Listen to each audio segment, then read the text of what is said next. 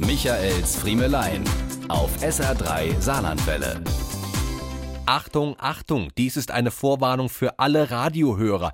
Nur damit Sie nicht total verwundert sind, wenn ich meine Worte demnächst ganz untypisch dahinhauche und nur noch milde säuselnd zu Ihnen spreche. Die Gefahr besteht, denn ich komme jetzt in dieses Alter, ja, dieses Alter, wo man bewusster lebt, bewusster wahrnimmt und sich bewusster und überlegter ausdrückt.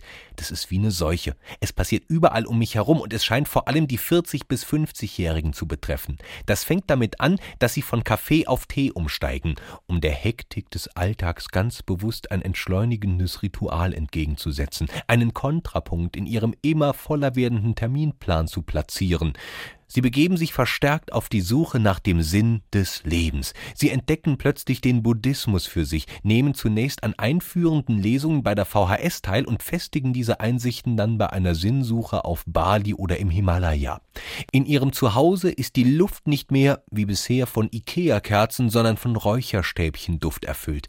Man kann sie nicht mehr zu jeder beliebigen Tageszeit anrufen, denn sie gönnen sich mehrfach am Tag eine kleine Auszeit in Form einer Meditation. Dabei versuchen sie den beruflichen Stress aus dem Alltag zuerst in ihrem tiefsten Innern zu einer kleinen, festen Kugel zu formen, um diese dann ganz bewusst und intensiv aus sich herauszuatmen.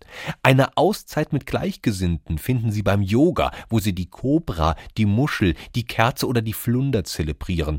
All das natürlich in kuschelweichen Wohlfühlsocken, die Sie im Eine Weltladen gekauft haben. Sie nehmen sich die Freiheit, Nein zu sagen. Wozu ist eigentlich egal, aber es gehört zu diesem Lebensabschnitt dazu, dass sie sich erlauben, wann immer sie es sich wert sind, einfach auch mal Nein zu sagen. Auf der Suche nach sich selbst oder, wie man vielleicht auch sagen könnte, auf dem Weg in den Egoismus. Also, ich hab Sie gewarnt, nur falls Ihnen da bald irgendetwas anders an mir vorkommt.